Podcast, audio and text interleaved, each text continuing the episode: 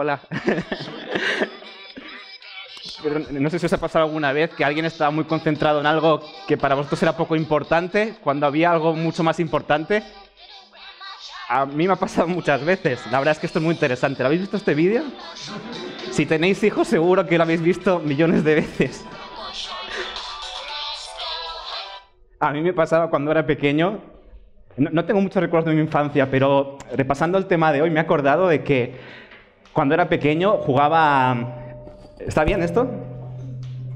Jugaba, jugaba juegos en línea, entonces no lo llamábamos online, lo llamábamos en línea y teníamos que conectarnos con el teléfono. Bueno, era otra, otra historia.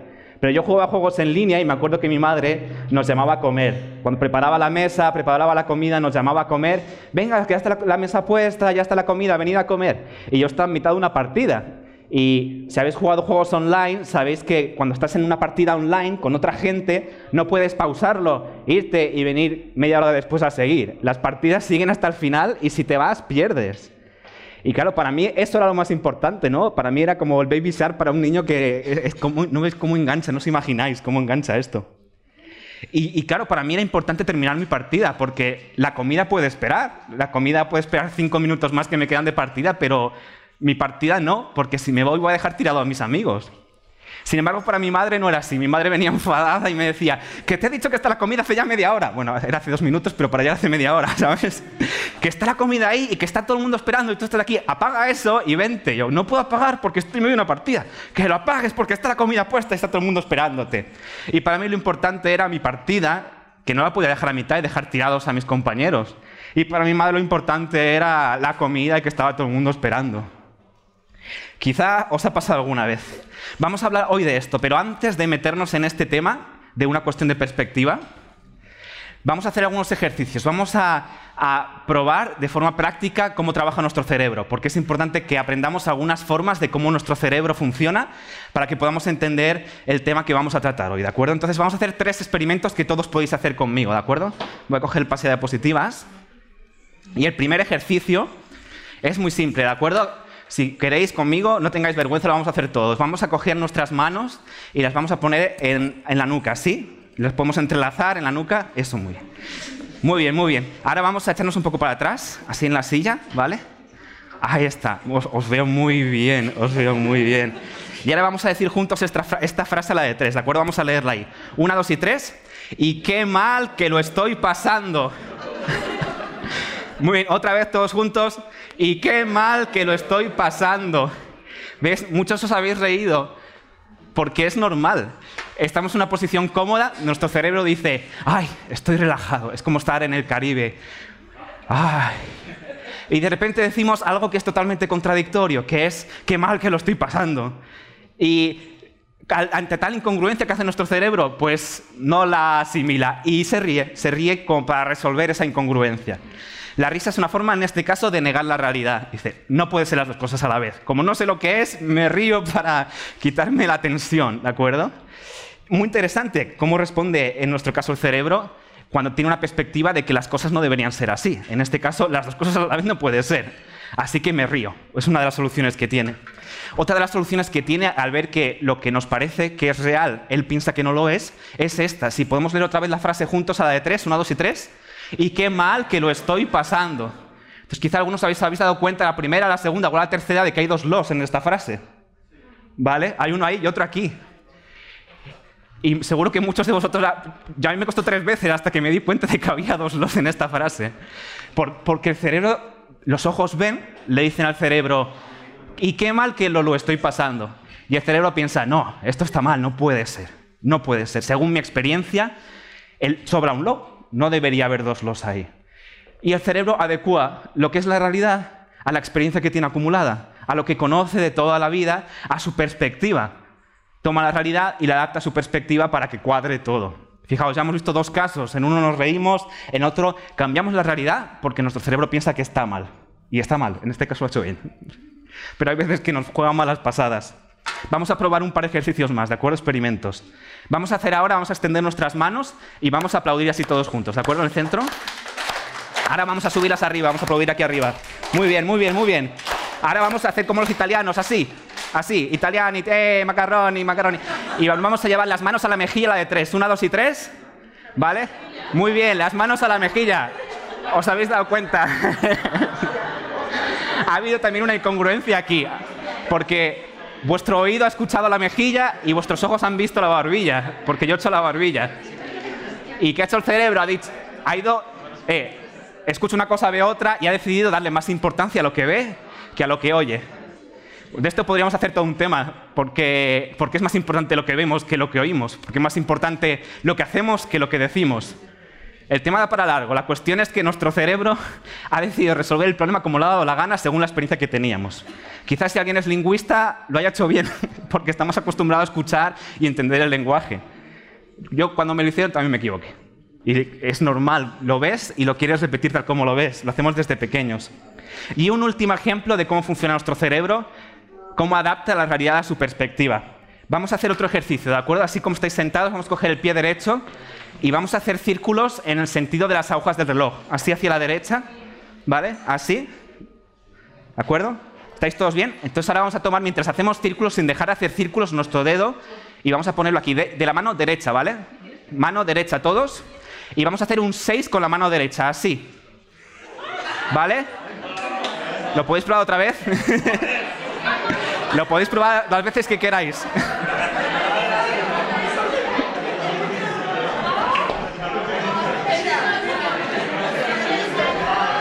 ¿Sale? Ah.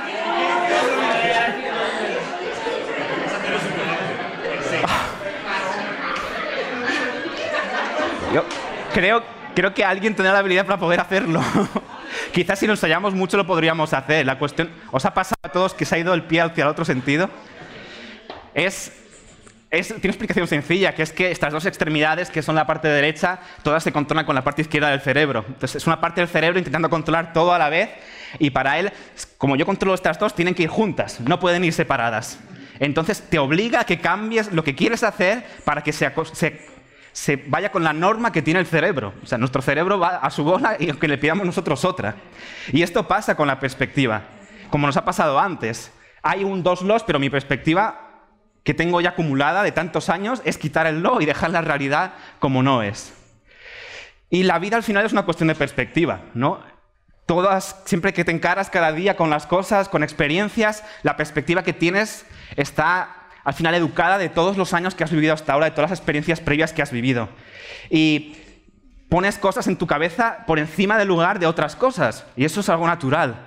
Lo importante es reflexionar a ver qué cosas tengo realmente en la parte alta de mi cabeza, qué cosas están al frente, qué cosas están como secundarias y si realmente lo que es primero para mí es lo que debería ser primero o no. No sé si has perdido la perspectiva en algún momento, ¿no? que por tus emociones o por la situación o por la ira que hablábamos antes, quizás eh, has perdido la perspectiva y has puesto como algo importante lo que realmente no era importante. A todos nos pasa alguna vez. Y Educar al cerebro no es fácil. No sé cuánto. Yo estuve media hora intentando hacer el 6 y no lo conseguí. Quizá no sé cuántas horas harán falta. Pero no es fácil educar al cerebro porque es lento. Es un camino lento. Es como adquirir un hábito, aprender a tocar un instrumento o aprender un deporte nuevo. Hasta que adquieres las suficientes habilidades pasa mucho tiempo hasta que el cerebro se acostumbra y cambias la perspectiva. Pero la perspectiva también puede ser una herramienta útil, no solo mala, sino que también puede ser útil. Eh, cuando tienes una pérdida, por ejemplo, o cuando te está pasando algo malo, tu perspectiva te puede ayudar a, sobreponerte a esos momentos y a esas experiencias y a poder continuar adelante, y a poder superarlas, poder tener victoria en los momentos malos, si tu perspectiva es la correcta. Entonces, me gustaría que pensaras en esta mañana si quizás en tu vida tienes algo que está fuera de su proporción real. Y vamos a ver un ejemplo de Jesús, porque qué mejor ejemplo que Jesús, que también, presentó este tema. Quizá no habló él de la perspectiva como tal, pero vamos a ver una historia en la que Jesús toma las mentes de la gente que está con ellos y les dice, eh, vuestra perspectiva debería ser esta. Vamos a leerlo, está en, Lucas 5. Me puedes seguir si quieres con tu Biblia o con tu móvil, si no lo, lo, vamos, lo vamos a ver aquí, ¿de acuerdo? Lo podemos leer juntos. Lucas 5, esta es la historia. Dice que un día, mientras enseñaba Jesús, estaban sentados allí algunos fariseos y maestros de la ley que habían venido de todas las aldeas de Galilea y Judea y también de Jerusalén. Y el poder del Señor estaba con él para sanar a los enfermos. Entonces llegaron unos hombres que llevaban en una camilla a un paralítico y procuraron entrar para ponerlo delante de Jesús, pero no pudieron a causa de la multitud. Así que subieron a la azotea y separando las tejas, lo bajaron en la camilla por el techo, desde el techo, hasta ponerlo en medio de la gente frente a Jesús. Y si llevas tiempo leyendo la Biblia, quizás te has parado a reflexionar en esta historia, porque hay muchos puntos que son interesantes. Uno es los amigos, los amigos que, Qué amigos tan fieles que tomaron a su amigo que estaba que no podía caminar y lo llevaron hasta allá y lo subieron a un techo de una casa y abrieron el techo para bajarlo. Amigos fieles y con fe tenían seguridad de que Jesús podía sanar a su amigo, ¿no? Podríamos hablar también de la multitud, que había tanta gente y había alguien ahí que necesitaba pasar y no lo dejaban pasar, un poco egoístas quizás. Pero prefiero hablar de Jesús, de qué hace Jesús en este caso. Hoy, esta mañana, otro día hablamos de las otras cosas. ¿Qué ocurre a continuación? Llega el paralítico que lo están bajando del... Vaya escena, ¿eh? ¿Os imagináis que de repente cae alguien de aquí, así? Yo, yo saldría corriendo. Al ver la fe de ellos, Jesús dijo, amigo, tus pecados quedan perdonados. Yo me pregunto, ¿qué pensarían los amigos? ¿Qué esperaban los amigos? Pues que yo, lo que había hecho Jesús otras veces, que sanara a su amigo, ¿no? Precisamente por eso lo llevaban. Sin embargo, llega Jesús y dice, eh, estás perdonado pues yo me hubiera quedado un poco airado, quizás, como que estoy perdonado. A mí me da igual estar perdonado, yo quiero caminar. Yo, quiero caminar, ¿no? Y es como un cambio de perspectiva, porque para ellos lo importante era que pudiera caminar su amigo. Sin embargo, Jesús, viendo la situación y viendo a su amigo, dice, pues sabes, creo que lo importante es que sepas que estás perdonado. Y la gente alrededor pues tiene una actitud un poco curiosa. Dice que los fariseos, que eran los maestros que estudiaban la Biblia y la interpretaban, los maestros de la ley comenzaron a pensar, ¿quién es este que dice blasfemias? ¿Quién puede perdonar pecados sino solo Dios? Pero Jesús supo lo que estaban pensando y les dijo, ¿por qué razonáis así? ¿Que es más fácil decir, tus pecados quedan perdonados o levántate y anda? Pues para que sepáis que el Hijo del Hombre tiene autoridad en la tierra para perdonar pecados, se dirigió al paralítico y le dijo, a ti te digo levántate, toma tu camilla y vete a tu casa. Al final sí que lo sana, pero dice que lo sana para que entiendan que el perdón es real. Es como que Jesús dice, a ver, no, no, desde mi perspectiva esta persona necesita perdón lo primero y luego andar. Perdón primero y luego andar. Pero para mí, para mí andar quizás sería más importante, porque si no, o sea, andar, es que no puedo andar. ¿A dónde voy a ir? Me da igual estar perdonado si no puedo ir a ningún sitio, si no puedo ir al cine a ver una peli. Jesús le cambia la perspectiva a la gente que estaba allí. Y la respuesta de todas las personas, después de que ocurriera esto, fijaros cuál es. Dice, al instante se levantó a la vista de todos, tomó la camilla en que había estado acostado y se fue a casa alabando a Dios. Y todos quedaron asombrados y ellos también alababan a Dios. Estaban llenos de temor y decían, hoy hemos visto maravillas. Ante esto, la gente dice, hoy hemos visto maravillas. Le cambia la perspectiva y, lo que, su respuesta es, hemos visto maravillas. Vamos a hablar de cambios de perspectiva, pero quiero dejar claro que no se trata, este texto no se trata de dejar de lado lo que, lo que nos hace daño. No se trata de decir, ah, es paralítico, eso no es nada. O estás deprimido, eso no es nada. O no tienes trabajo, eso no es nada. No se trata de minimizar los problemas, las dificultades, y tampoco se trata de poner por encima de todo nuestros éxitos o los milagros que Dios ha hecho en nuestra vida. Se trata de poner cada cosa en su sitio. Y en este caso Jesús dice, lo primero es el perdón, siéntete perdonado. Luego te voy a dar todo lo que necesitas. Y en nuestro día a día, nuestra perspectiva puede cambiar, aunque conozcamos a Jesús, quizá puede cambiar porque nos pasa como le pasó un poco a Israel con el maná. Y voy a explicar un poco esto. Israel, Israel era un pueblo en la antigüedad que Dios decidió escoger y explicarles quién era Él, cuál era su plan para salvarnos, para darnos el perdón. Y escogió a este pueblo de Israel en la antigüedad para que ellos pudieran tomar ese mensaje y transmitirlo a todo el mundo.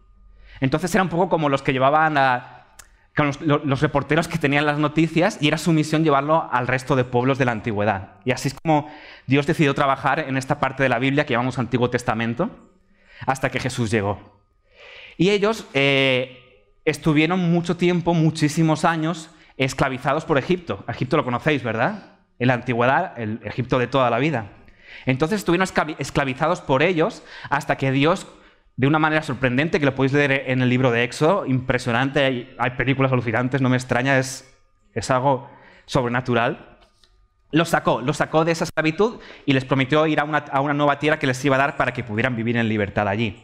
Y una historia larga, en ese camino se pierde, bueno, en ese camino acaban en un desierto y acaban eh, pues caminando por el desierto. Y claro, en un desierto hay poca agua, hay poca comida. Y llegó un momento en que ya no les quedaba comida.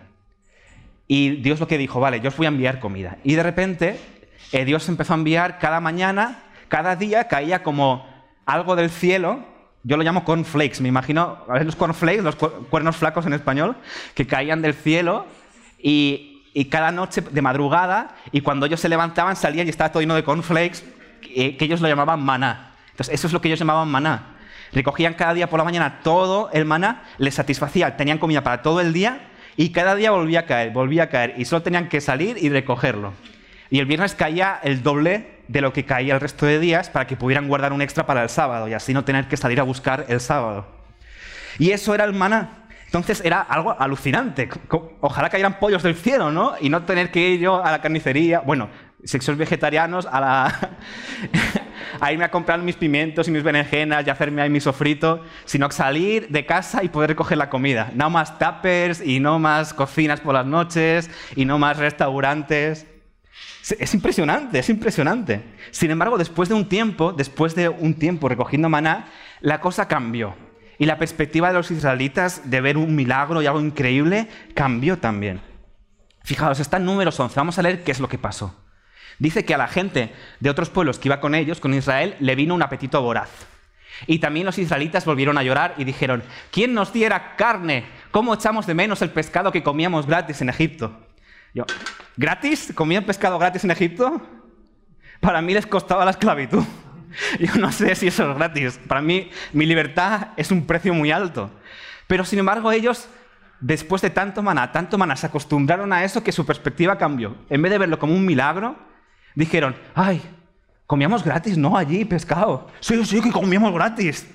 Perdón, tu cerebro te está engañando otra vez. No comías pescado gratis en Egipto. Estabas allí como un esclavo trabajando duro, te pegaban de golpes y encima no comías lo que te daban, no podías, no tenías una comida para todo el día que te sobrara. Era esclavitud. Sin embargo, ahora piensas que comían gratis. Pero la, historia sigue. Es que fijaos lo que dicen después. Si lo lees con atención, flipas. Dice, también comíamos pepinos. Y yo, ¡ay, pepinos! Qué ilusión los pepinos, ¿no? O sea, pepinos. Hemos traído pepinos. ¿Qué es un pepino? Qué jugosos los pepinos. Y melones. ¿Y puerros? O sea, ¿no, ¿no podían pensar en algo más rico que los puerros? Y cebollas. Vamos, cebollas. Echas de menos las cebollas. Y los ajos. Ya es que ya es el colmo. O sea, ¿me comería un diente de ajo antes que el maná? ¿Alguien se comería un diente de ajo ahora? ¿Y si le pagamos 10 euros? Que sí, sí, quizás. O sea, echo de menos los ajos. O sea, tu perspectiva está muy mal. No, conozco a nadie que se coma los ajos y le encanten los ajos. Es una, buena sazón para algunos guisos. Pero los cebollas y los ajos, de verdad. Ahora tenemos resecas la garganta y no vemos nada que no sea este maná. De verdad. Bueno, lees en frío y dices, ¿cómo es posible que eches de menos los ajos? ¿Y cómo es posible que digas que comías gratis? No tiene ningún sentido. Tu, perspectiva está mal, se ha, se ha ido donde no debe estar, has puesto lo importante donde no está y tu cerebro ha cambiado la realidad para decirte que era verdad algo que era mentira. Seguro que cuando estabas en Egipto los ajos no te sabían tan bien como piensas que te sabían en medio del desierto. Y sabéis, todas las historias en la Biblia, todo lo que ocurre en la Biblia, al final apunta a Jesús. Todo es un ejemplo que apunta a Jesús y apunta a su perdón. Y este caso también. Fijaos, más adelante eh, Jesús habla sobre esto. Y Juan 6 dice que Jesús dijo, esta es la obra de Dios, que creáis en aquel a quien Él envió. Se está refiriendo a sí mismo. Y ellos le preguntaron, ¿y qué señalarás para que la veamos y te creamos? ¿Qué puedes hacer? Nuestros antepasados comieron el maná en el desierto, como está escrito. Pan del cielo les dio a comer, o cornflakes del cielo. Sí.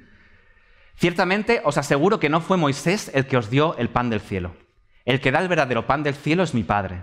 El pan de Dios es el que baja del cielo y da vida al mundo. Y Señor, le pidieron, danos siempre ese pan. Y Jesús declaró, yo soy el pan de vida. El que a mí viene nunca pasará hambre y el que en mí cree nunca más volverá a tener sed. En el, Jesús no está hablando aquí de un ámbito, digamos, de los sentidos, de un pan que puedo comer literalmente. Está hablando de un ámbito espiritual. Y es como que toma nuestra perspectiva de las cosas que vemos, las cosas que oímos y las cosas que nuestro cerebro hace y la lleva a un punto de vista espiritual, más allá de lo que ven nuestros ojos. Y dice, este pan del que yo hablo va a alimentar tu alma, va a hacer que tu alma no pase sed. Y si llevas conociendo a Jesús un tiempo, lo habrás sentido, que cada día, si quieres a Jesús en tu vida, Él va a estar allí. Y es como el maná que caía todos los días. El maná caía todos los días y Jesús todos los días promete estar contigo a tu lado, darte fuerzas cuando lo necesites y acompañarte en todo momento. Y quizás te puede pasar de forma similar a como le pasó a los israelitas. Después de un tiempo ya comiendo maná, comiendo maná, comiendo maná, comiendo maná, pues querían ajos. Espero que nunca desees un ajo así con tanta pasión. Pero te puede pasar que ya de tanto Jesús, Jesús, Jesús se vuelva natural, se vuelva natural, normal y que ya te olvides de que está ahí, te olvides de ese milagro que, es, que está ahí. Y muchas veces cuando lo pasamos mal o nos enfadamos, lo que nos apetece es tener una solución para nuestros problemas inmediatamente. Antes que pensar y recordar que Jesús me ha perdonado y que Dios está conmigo y me va a apoyar. Y alguna vez quizá lo habéis sentido, estar enfadados que venga alguien a deciros que Dios te ama. me da igual que Dios me ame, déjame en paz porque yo estoy enfadado ahora o estoy, me ha pasado algo malo y a mí no quiero saber ahora nada de Dios, quiero saber de mi problema. Y es que nos pasa, que lo damos por sentado, que cada día somos perdonados, que Dios nos provee cada día y nos acepta. Y cuando lo das por sentado puede que tu perspectiva empiece a, a cambiar un poco, ¿no? Y quieras ajos y cebollas y puerros. Eh, al final Dios te dice, mira, yo te he perdonado y esto va a ser lo primero en tu vida, que eres perdonado y yo te voy a dar todo lo que quieras. Dios hizo los puerros, Dios hizo los ajos y las cebollas. Yo creo que Dios hizo los ajos más ricos que como son ahora, pero con el tiempo se han ido degradando. Aún así me gusta el ajo, ¿eh? no penséis que tengo algo en contra del ajo. Vuelvo a poner la perspectiva en lo principal, Dios, y te recuerdo lo que es lo primordial. En Mateo Jesús dijo también esto, dice, más bien buscad primeramente el reino de Dios y su justicia, y todas estas cosas os serán añadidas. Dios dice, mirad, yo soy lo primero. Y en este texto, cuando entendemos este texto, nuestra perspectiva cambia y nuestra perspectiva se mueve a un ámbito espiritual, como la perspectiva de Jesús. Porque cuando habla de justicia, está hablando de lo que es perfecto. Lo que es justo es lo que es perfecto. Y dice que, que nuestra justicia, nuestra perfección no es, bueno, no es perfección. Ninguno, ningún ser humano es perfecto. Pero que por el hecho de que Jesús decidió entregarse y morir en nuestro lugar, su justicia, su perfección se toma como si fuera nuestra. A esto se refiere con esa justicia. Esa es la justicia de Dios, que toma su justicia, la justicia de Jesús, y la pone sobre nosotros, esa perfección. Y ese es el perdón del que estamos hablando. Ese es el perdón que cuando Jesús le dijo al paralítico, tus pecados te son perdonados, se refería a ese perdón. Todo lo malo que has hecho, todo lo malo que harás, es perdonado por Jesús. Y el otro punto, el reino de Dios, ¿qué es el reino de Dios? Pues el reino de Dios, lo dice Romanos 14, no es cuestión de comidas o bebidas o ajos o cebollas, sino de justicia, paz, alegría en el Espíritu Santo. La justicia de la que hemos hablado y paz y alegría en el Espíritu Santo. Dios promete llevarte una perspectiva diferente, promete llevarte una perspectiva en la que te sientas perdonado cada día, y cada día como el maná nuevo y completo puedas recordar que eres perdonado. ¿Sabes? Rodéate de amigos que cuando estés mal te vengan a ti y te recuerden esto. Te recuerden que, que Dios sigue estando contigo. Que te apoyen en esos momentos. Rodéate de amigos que estén en los momentos malos igual que en los momentos buenos. Porque el plan de Dios es que cada experiencia y cada emoción que tengas en tu vida pueda estar en el lugar adecuado. Que esa sea tu perspectiva. Que no te abrumen los problemas, que no te abrumen las cosas que no puedes conseguir, sino que entiendas que eso va a llegar y que pongas el perdón por encima de todo, que recuerdes que eres salvo por encima de todo porque todo lo demás va a llegar. Recordad que no se trata de minimizar los problemas, sino que los problemas van a estar allí y se van a solucionar. Solo que no es lo más importante en nuestras vidas. Por último, me gustaría dejaros de nuevo con Jesús y Lucas, el texto del que hemos hablado. Si os acordáis cuando cuando acabó esa escena todos quedaron asombrados y ellos también alababan a Dios y estaban llenos de temor y decían, Hoy hemos visto maravillas. Deseo que puedas mirar a Jesús cada día, a su perdón y decir, cada día he visto maravillas hoy. He visto maravillas porque Dios me ha perdonado. Y el resto de maravillas vendrán, vendrán maná físico. Y las dificultades que tengas en tu vida, los problemas, las tentaciones, las podrás ver desde la perspectiva adecuada. Y no te podrán quitar el gozo, la alegría y la paz que te va a dar el Espíritu Santo. No te la van a poder quitar porque tu perspectiva estará puesta en Dios. Así que recuerda que eres amado, que perteneces a la casa de Dios y que perteneces a la eternidad. Que puedas vivir en la admiración por lo extraordinario de Jesús y por lo extraordinario de lo que Jesús va a hacer en tu vida.